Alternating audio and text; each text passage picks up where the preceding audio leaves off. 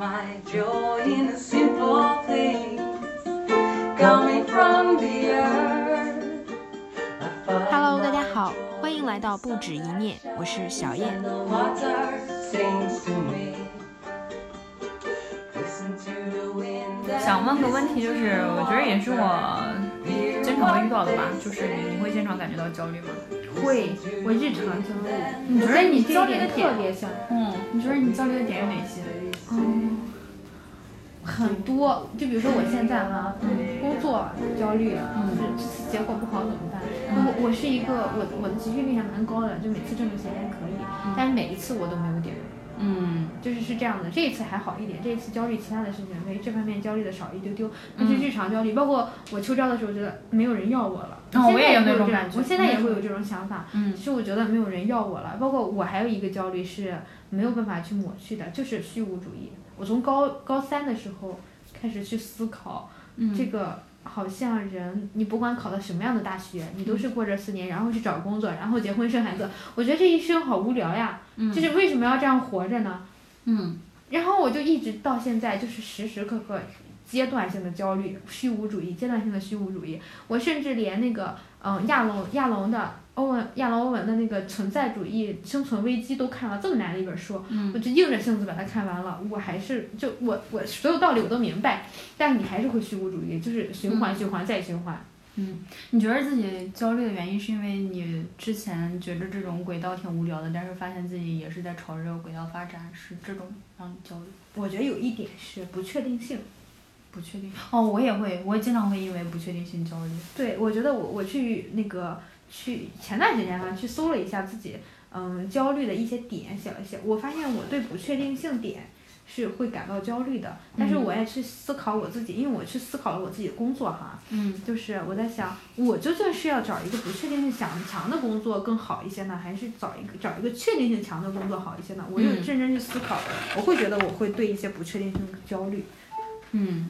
但同时又不满足现状，对，我觉得是会被一方面被不确定性吸引，一方面又感觉为他感到焦虑。对对，还有就是，呃，观察力，我嗯会观察的比别人细致，但同时又要承受他带来的痛苦。哎，那这个我就想问你了，你觉得学历高会让人更痛苦，还是嗯更能感知到幸福？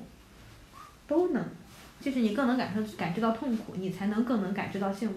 哎，其实我有时候会想，就有时候看一些小区的一些大妈，或者是那些真的是农村的，就感觉他们可以幸福的事情，可能真的蛮简单的，就躺在那儿刷刷抖音，然后很开心，可能这就是很幸福。嗯，就有时候会感觉他们能让他们快乐他们要承受挺简单但因为他，们要承受无知的代价，是。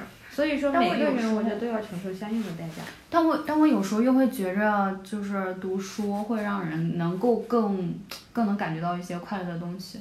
我这样说是因为我之前深圳的时候去去过一家面包店，当时想学 体验一下做面包，然后跟那个老板在聊天的时候，他就说，就是我当时随口说了一句话，嗯，我说他一他当时说觉着那个这种工作没有意义，只是一个谋生的手段，然后我当时就随口回了一句，我说那么多人，那个这小区那么多人，他们下了班然后吃你做的面包，他做的面包挺好吃的，我说应该会感觉很幸福，然后可能很多人很想吃，然后吃了之后感觉能够缓解一些下班的压力，感觉挺开心的，因为我是觉得吃一些甜品很开心，然后他当时就愣了，他当时就说你一定至少是个大学生吧，我就很奇怪，我说为啥我说了一句这种话就说我是大学生，因为我觉得那句话很随口一说的一句话，然后他说没有学历的人是说不出来的。对他说没有读过书的人说不出来。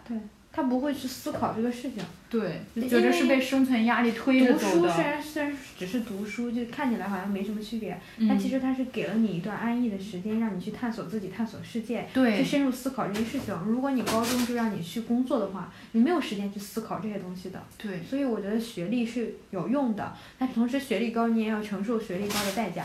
你见了更多的人，你就要承受被比较的对，被。比较的这些压力，包括你嗯能感受到更，呃，那种深度交流的那个快感，你也要感受到那种细微细细微的东西带给你的痛苦，这都是、嗯。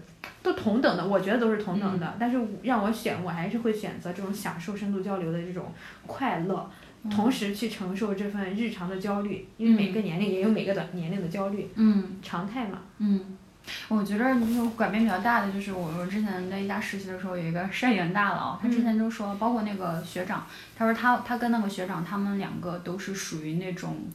很深度钻研一些东西的，就是他就跟我说，你如我就是推荐我去在一个行业里深耕个那么几年。他说，因为在这种深耕，你深耕过之后，你能体会到那种深入钻研带来的快乐。嗯，他说这跟频繁换工作或者说是很浅的去尝试一件事情是体会不到的。对，还有一个点就是，嗯、怎么讲？就是每个人都会认识这个世界，都会通过一样内容去认识。嗯包括你学我们专业学理论，他也能认识这个世界，因为世界的本质就那么些东西。嗯你学的什么专业也好，做的什么样的手段也好，它都是通过那些本质的东西的一个手段。所以嗯殊途同归，我得到很多成长。嗯，有时候是在学英语的这条路上去得到了一些东西，嗯我也见到一些朋友是在学健身的路上去学到了这些东西。每个人都会有那么一个外在的表现形式，但世界的本质是一样的。所以说，我觉得如果频繁繁换工作，会有一点会让你就是一直停留在认识这个世界的所有的本层面。嗯你如果深入进去，你会意识到很多通用的可迁移性技能。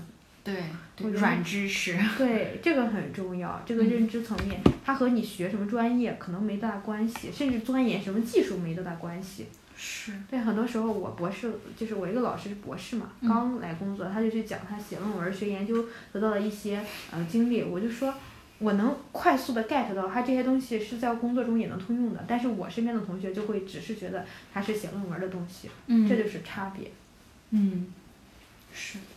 哎，还有一个就是，你通常会通过哪些途径来缓解自己的压力？压力啊，我觉得和朋友聊天是一个，嗯就是我会去嗯倾诉，会去表达，我觉得嗯我还挺需要这种表达的情绪的出口的。嗯对，有时候而且还有一点就是，我觉得朋友就是用来互相，嗯、就是袒露脆弱，或者说，嗯、有时候互相是支持的一个点，就也嗯。会用这种方式去，我寻求帮助的时候，同样也会在这个过程中去加固友谊。嗯。我是慢慢的会意识，我向他表达袒露脆弱面的时候，意识意味意味着我告诉他，你也可以向我袒露脆弱就。互相需要。嗯对对对，我觉来得是这个点。还有就是运动，嗯我今年嗯健身的很大的原因，我不土，我也不没有什么严格的那个计划之类，我没没那个时间也，嗯因为两边都要顾，顾不过来嘛。嗯然后我就是出出汗，我开心，嗯，对，就跑步啊之类的，就、啊就感觉很爽，特对，别爽。出出汗开心，我就是想明白了。对，那你就是通除了除这些之外，你还会有哪些想法会来开导自己？看书吧，看看某一方面的书。我觉得我最近，我那天跟同事抱怨了一下我公司，然嗯后就去找了一个《人生十二法则》里面不要抱怨那一条。对，我会去找对应的积极的。有时候你看鸡汤哈，嗯大家都说它没有用，不，我就非常低落的时候，我会看那些俞敏洪写的那些。有的一些鸡汤文，嗯。人生需要奋斗啊之类的，我觉得那个时候就是嗯我。需要的。虽然它无脑，比如说昨天下班我就嗯很累，虽然没有没有全程讲讲座，是帮去帮别人忙了，嗯但也讲了一部分，就很就觉得有点累。下午也开了一下午会嘛，嗯找了一本儿就是没有那么深度的，就很快就看完了那么一本书，我觉得也很开心。但有时候，我有时候会想，这些看起来很无脑的东西，是不是因为反而它是最纯粹、最真的那些部那那个东西，反反复复的被大家提起，大家觉着哦，这个东西我普遍都知道了，这就是一个就是鸡汤嘛，就就用鸡汤这句话都是鸡汤。但其实真正的去看一些觉着反而很容易去解决事情，反而很容易应用在各种领域上的，都是这些鸡汤里说的很纯粹的那些道理。嗯我有时候觉着反而大家听的很多，但是真正去做的很少很少。我觉着反而是没有实践。我觉得有一个点就是，嗯、有一些鸡汤的道理，它都很空很大，你可以套很多东西，能理解吗？一千个嗯读者能理解一千个哈姆雷特那种点，嗯所以说你会觉得啊，好像都是这些本质的东西。嗯但是当你遇到具体问题的时候，你看这个东西是没有用的，它不嗯具体化。嗯所以说，有个人跟我说你这样做不行，你不给我细节的给我讲道理的话，我觉得你这个人才才不行。嗯对，所以我会有这个点。如果他没有给你可实质性操作，就怎么做的这种建议，我可嗯，能会比较理性啊。工作中他们都会我也比较理性。就我我就是我也是会比较反感那些说你这样不行，但是我不行，你对你跟我说我怎么样才行，就没有建议，我感觉这就是一个 PUA，就是你不行，你怎么怎么样，你你不行，你不好，你你应该改，那我怎么改啊？对对对，这个点很重要。对，就感觉真正给建议的才是真正的那部分非 PUA 的朋友。对对对，我觉得这这这是这是一个道理通用的原因，就是，嗯、就是它包含它的包容性太广了，就是嗯，你以至于觉得任何事都可以回归到这个道理。嗯然后就是下面的可操作性可以分为七八六七，就十几种，但是这十几种最终都可以归归纳到这个道理，这是它第一点。你会为什么我有时候会觉得它很本质哈，嗯但是最终也是也其实也就是它，但是这个没办法。对，对吧？还有一个点就是，我会觉得说，嗯，它是有用的。就嗯情绪是情绪解决情绪上的问题和解决实际工作上的问题是两个维度，可能嗯它就是用来解决你情绪上的问题的。实质工作上的问题，其实你情绪没了之后再去做，其实可能就没问题了。嗯有一些实质上的问题，它其实没有问题，是你情绪上引发了它，觉得它有问题。就嗯刚才就去写我工作，嗯、下一步要怎么选择的时候，就列了一个表单，我去分析了一下，究竟是我情绪上的问题，还是我工作中真正的问题。嗯，对，我觉得这个要分清楚。就是俊巧之前说的，先解决情绪，再解决问题。对，情绪很重要，你要先接纳它。嗯上次我们班儿有一个朋友哈，我们班儿同学是问我，他被导员说了怎么办？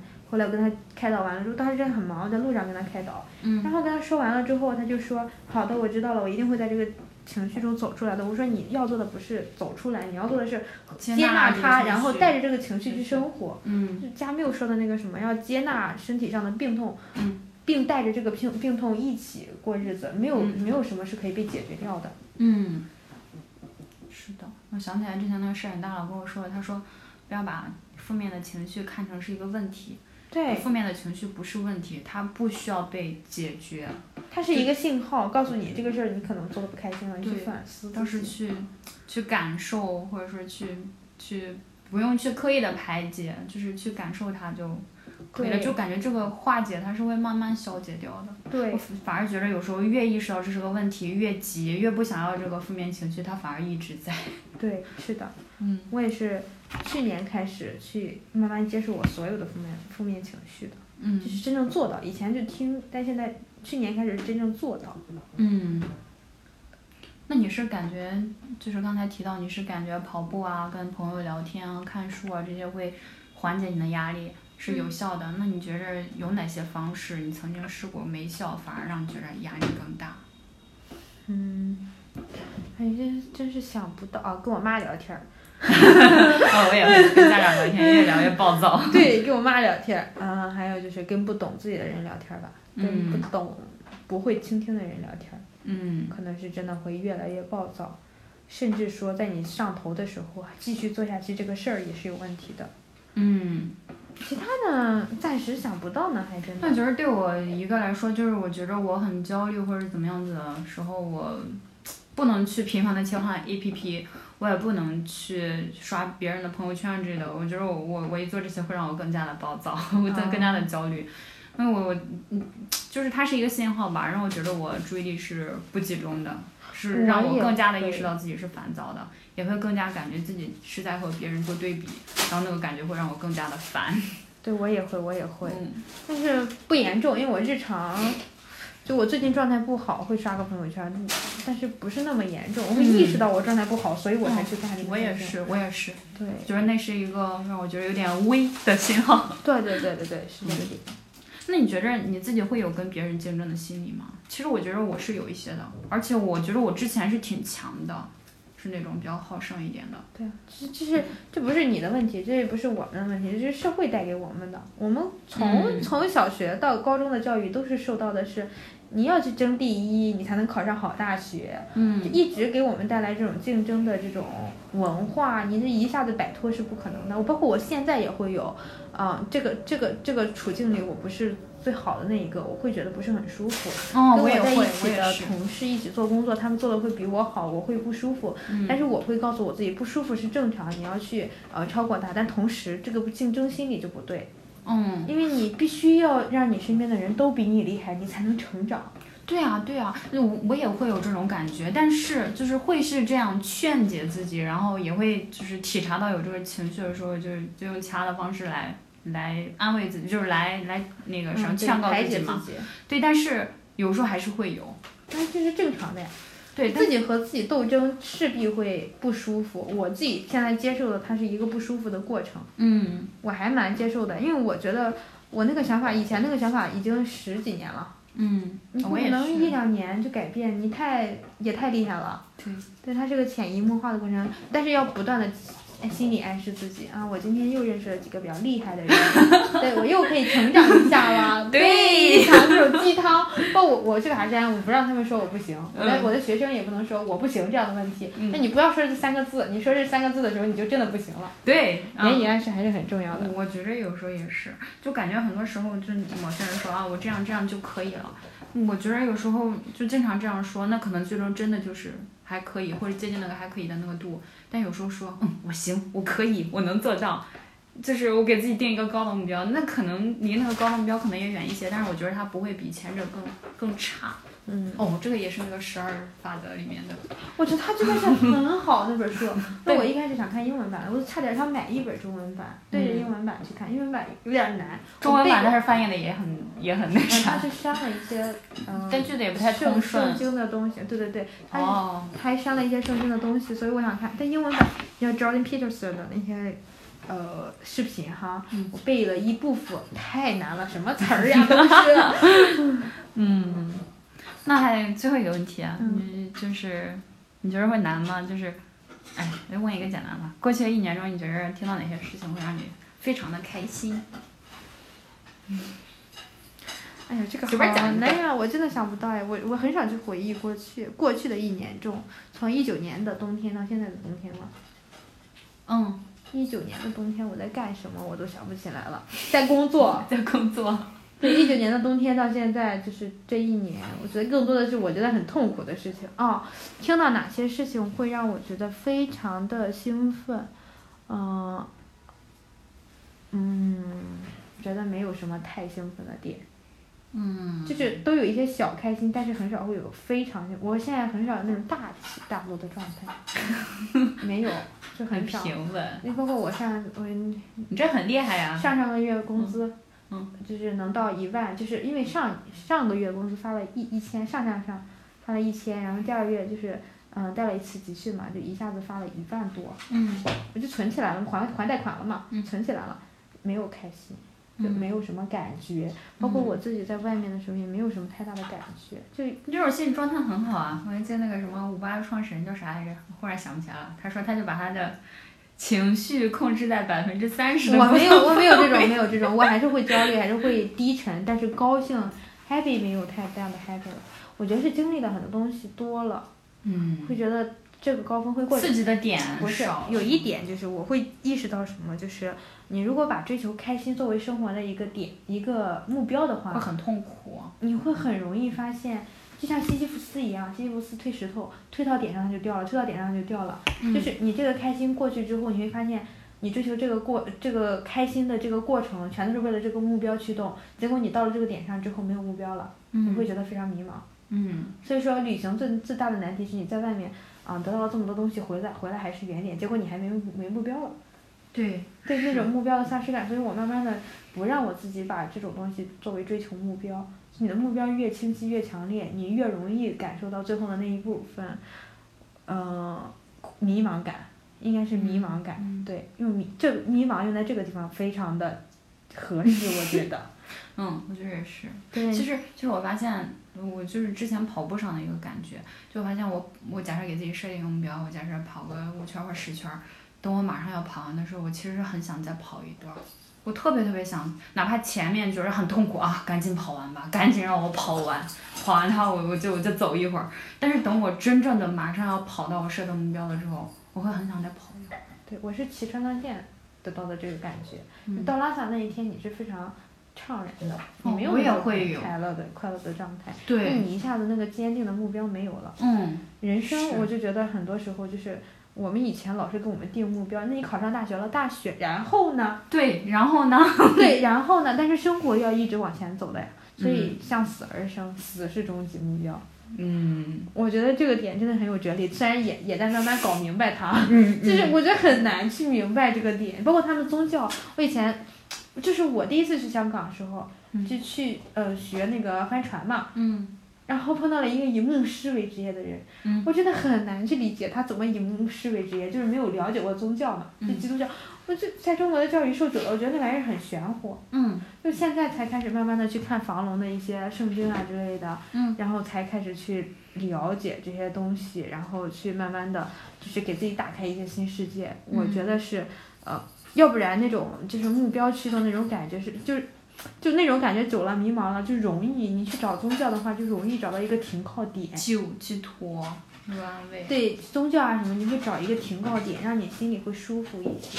我觉得我很虚无主义，就我宁愿我去相信一个什么东西，但是我我可能比较存在主义哈，就是我我现在就看一些存在主义的书，就比较存在主义哲学那些东西嗯啊，也是会陷入虚无的主义。但是就存在主义方面来说，就是不断的这种循环的过程。嗯，我其实有时候感觉一焦虑的时候，我就会深呼吸，就感受一下。啊我觉得很挺有用的，很有用。对调整呼吸很有用。对，嗯我也是，就包括上瑜伽课，我也是意识到了。嗯身体去，我现在经历一个最大的感受就是开始跟身体做朋友了，嗯去嗯感受它的疼痛，感受它的扭曲，感受它一切的不适。包括瑜伽有一个点就是，你如果感受到不舒服，就此为止，让我真的是，我觉得真的是很不一样。包括他不用，强迫自己。对他上瑜伽课的时候讲的都是人生道理，嗯，我觉得是，我觉得是我有时间了，真的是要去嗯好好的去练一练，嗯而不是说像这种现在就是没时间嘛，嗯真的是去感受自己的身体和自己身体做朋友，哪怕你不通过瑜伽，嗯通过别的东西，嗯。太重要了。我觉得瑜伽让我感觉比较大一点，我觉得也是俊桥教我的，就是其实也都是，就不论武术还是瑜伽还是健身，都是呼吸。真的呼吸太重要了，跑步也是，最重要的就是呼吸。我我觉得这对我来说，我觉得最重要的就是呼吸，而且我觉着呼吸平稳代表的是一个你可能真正在享受它的一个状态，你在沉浸它。我觉得那个时候潜能是很大的，跟你特意暗示自己我要怎么怎么样，我要跑完，我要放松，我我这是这两种状态冥想的过程。对这两种状态差别就很大，就觉着冥想就是气氛比较平稳的那个状态，人的潜力非常大，我是觉着。对，嗯，我一直没怎么做到过冥想。我也没有我也没有，张老是鹏张鹏想乱七还给我八糟的。推荐我，就张鹏上了一个这个课，觉得收获很大。嗯。但我觉得我还没有很需要它，如果我需要了它，我会自动找到那个东西的。就嗯我的生活现在还不暂时不需要这个东西，我会有这样一个状态，嗯这样一个感受吧，觉得啊、还可以啊。哎我也是顺着来，我现在就比较佛系，就顺着来吧。就嗯你生活这么长呢，你顺着来吧，不用那么着急。嗯，我就感觉有时候就是没有刻意的去学它，我就觉着哦，调整呼吸是个蛮好的手段，嗯，是个调整焦虑蛮好的手段。对虽然有时候真的很很焦虑很焦虑的，有时候这个，但是会缓解一点，对，它是一个有用效的方式对，它很。有用。就以前真的是不相信身体上的这这种神奇的魔力，现在开始慢慢变得相信了。我也是，我感觉真的身体能够告诉我们很多自己不知道的东西，就例如说一些身体紧张、肌肉紧张，他可能真的告诉自己不舒服了，但是可能我们会因为维持表面上的和谐啊，或者觉得自己不能发脾气啊，而把这个情绪给压下去，但是身体紧张会告诉我们你在不舒服。嗯对，我觉得还是，嗯，真的是很重要呀。对，是啊，以后要系统的学一下。对我也是这么想的，我觉得还是蛮蛮有意思的。你在这个生活、世界上活着，你就去探索各种不一样的东西嘛。嗯，就这是唯一，就是你能找乐子的地方了。对，你要不去怎么找乐子？是呀，外向外探，向内探都是一个方式。向外探你没时间呀，嗯。还要钱，还要钱，真的是还要钱，钱还是蛮重要的。对呀、生活基础。嗯，对，很重要。你看还有什么点？我感觉就差不描述差差不多年后的生活，这个很难。我 你你跳过吧能想跳过吧吗？你能想象吗？嗯，其实我能想的，我是觉着我如果坚定美团就是我想要的，我起码三五三年或四年会一直三五年会待在美团。对如果是我想要的话，对。然后其他的话，希望自己在这五年里尽可能的去体验生活。然后最重要的一点就是，嗯，就不能读书是一定一定不能不论怎么样都不能断的一个习惯我。会觉得运动比读书更重要。运动也是，运动也是，运动也是，读书和运动都是，嗯，嗯，包括不断探索，这这些都是。对，对我我有我觉得我现在很需要去深耕某个东西，我觉得我没有一个我真正非常非常喜欢，而且真正把它做好的东西，我觉得我没有现在。嗯，我我需我未来需要。我是工作，通过工作，我觉得我有了一种自信，我可以把一件事情做好，嗯同时找工作更佛了，嗯，就是有那种自信了之后，工作还有一点点佛。其实我觉得工作也是，我我之前觉得我是一个嗯自信感比较匮乏的女性。Hear what they say. Listen to the wind and 不止一面，下次再见，拜拜。singing.